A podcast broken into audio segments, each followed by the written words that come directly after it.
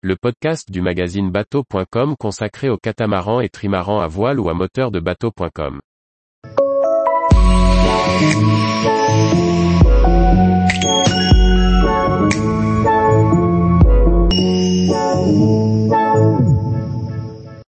Un accident de navigation qui se termine par un élitreuillage. Par Anne-Sophie Ponson. En bateau, un accident est vite arrivé.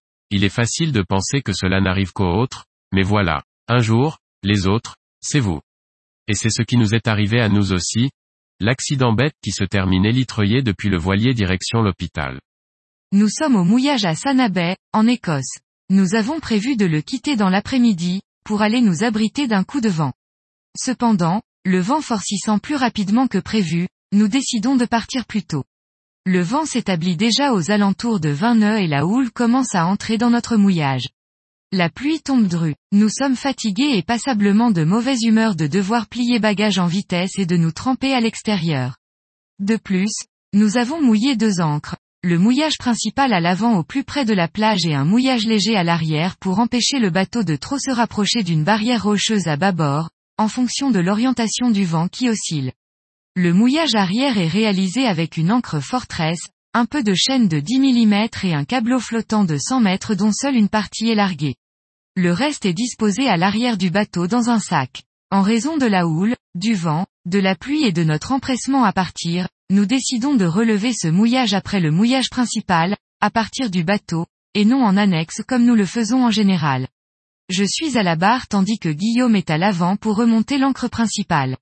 Nous donnons du mou au bout de l'ancre secondaire pour avancer vers la plage. Le vent souffle et j'ai des difficultés à conserver le voilier face à la plage. Au moment où l'ancre principale se décroche, le bateau vire à bâbord vers des rochers et je me vois contrainte de faire une marche arrière. Malheureusement, le bout flottant de l'ancre secondaire se prend à ce moment dans notre safran. Sans être complètement emmêlé, il gêne la manœuvre. Guillaume vient à l'arrière et arrive rapidement à reprendre du bout en l'entassant sur la passe avant. Le bateau vire et nous nous dirigeons vers l'ancre secondaire pour la récupérer. Cependant, à un moment de la manœuvre, le voilier dépasse l'ancre secondaire. Guillaume ne se rend pas compte que son pied est dans le bout.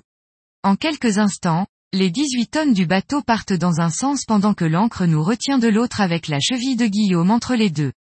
La douleur est insupportable, Guillaume hurle. Le temps que je comprenne ce qui se passe et que j'actionne vigoureusement la marche arrière, les dégâts sont faits.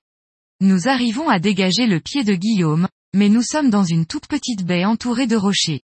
Le vent et la houle sont soutenus. Il pleut, la visibilité est médiocre et le capitaine est hors d'état. Nous abandonnons le mouillage arrière en larguant le bout flottant et en laissant filer.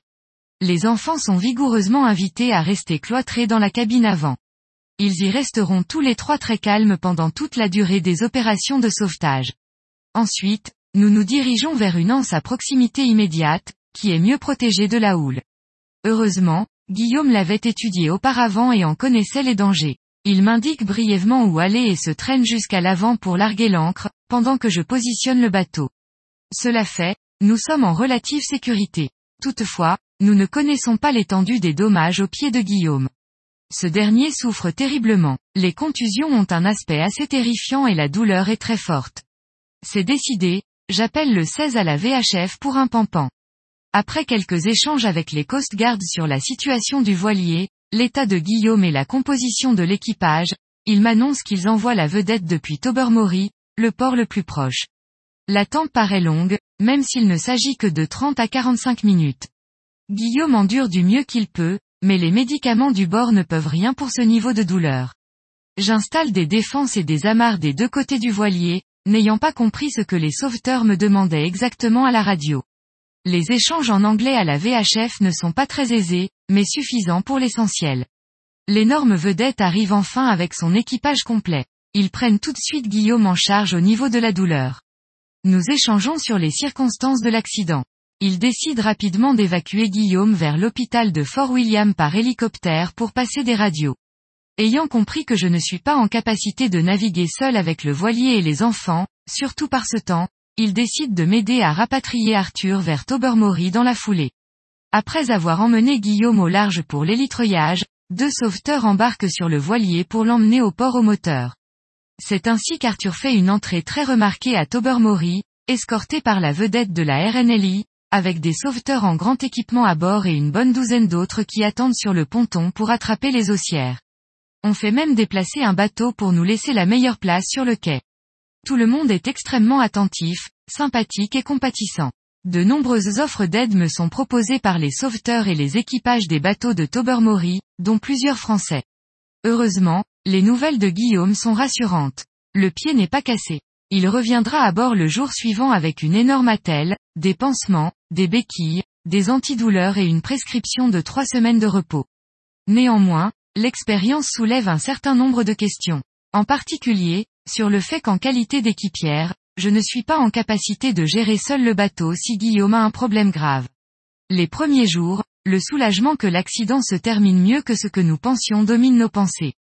Puis l'angoisse de ce qui aurait pu arriver se fait sentir. Nous devons tirer les leçons de cet accident et revoir nos procédures de sécurité. Par ailleurs, notre voyage vers le Grand Nord se trouve compromis pour cette année. La saison est bien avancée et la convalescence du capitaine va prendre un peu de temps.